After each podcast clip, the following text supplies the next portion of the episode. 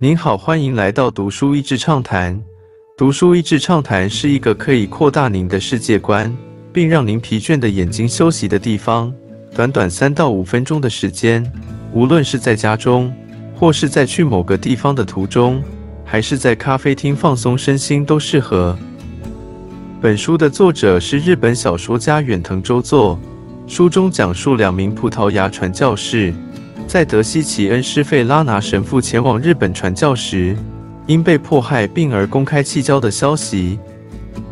他们两人坚持这是谣言，因此决定赴日寻找老师以确认真相，却因此目击日本政府为打压天主教而向教徒施予的种种压迫及酷刑。神是沉默的。本书主角。洛迪格斯神父在前去日本后，也受到了与恩师相同的压迫、酷刑。他饱受压迫，在向上帝不断祷告无果后，他的信仰首次动摇。他心中第一次生出“我其实只是在向沉默祷告”这逆反的念头，而第一次的神迹就在这时出现在他眼前。洛迪格斯从河水的倒影看到自己的容貌，跟他多次提及。从小已留下深刻印象的耶稣画像融合在一起，这让他重构信念，继续坚持了下去。但他的处境依然十分惨淡。不久后，洛迪格斯被井上奉行的军队捉拿并囚禁在牢房。老谋深算的井上知道，就算处死他，也无法影响日本国内天主教徒的信仰忠诚。所以他反而要求身为神父的洛迪格斯与日本信徒面对公开弃交，不然便向信徒施以酷刑。以此举将洛迪格斯的信念与信徒的苦难扣连，令洛迪格斯被罪恶感与信徒的痛苦折磨，试图以同理心强迫他弃交。面对信徒逐一被处死，坚持不肯弃交的洛迪格斯只能向上帝祷告。然而，上帝的沉默让早前重构的信念再次崩解。洛迪格斯甚至指出，上帝是不会回应的绝望声明。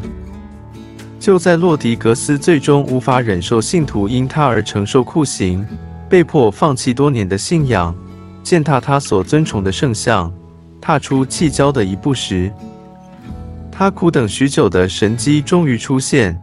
上帝打破了沉默，回应洛迪格斯。只践踏圣像只是形式而已，允许并鼓励他踏出这需要打破道德关口，然而却是正确的一步。是神机还是自我安慰？在写实的角度看，这可能只是面对良心责备的洛迪格斯自我实现出来的神机，为了打破道德关口而自我想象上帝给他许可，从而给予他踏出这不道德一步的合法性，好让自己能面对上帝。面对自己，给予自己勇气踏出这一步。而洛迪格斯的角度来看，上帝在绝境之中终于打破沉默，指引他做出正确的决定。而相对于他弃交的行为，书中另一名殉教者加路比神父，他明知自己如果肯放下光环、荣耀和尊严去弃交，便可拯救眼前信众的性命。然而他却眼白白目送信众丧命，仍不肯负起弃交者的污名。洛迪格斯弃交的行为，或许比这种殉教的行为更加忠诚于自己的信仰，也不一定。忠诚与心，虽然洛格迪斯选择沉默，选择表面妥协，但他的行为为日本信众换来了和平日子。穿起和服，取了日本姓名。住起日本家庭的他，以弃交者的卧底身份度过了余生。不止帮助日方遏制天主教传播，甚至连葬礼也要以佛教仪式进行。然而，正如费拉拿所言：“Only our Lord can judge your heart。”假如上帝真的如洛迪格斯的信念般真实存在，他定能如影片最后一幕透视洛迪格斯的棺木，看到他即使在死后。仍坚持手握十字架，坚持当初的信念和信仰。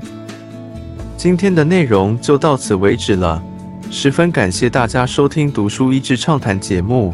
如果对我们的内容感兴趣，欢迎浏览我们的网站 d a s h e z 点 net，或是关注我们的粉丝团“读书益智”，也可以分享给您的亲朋好友。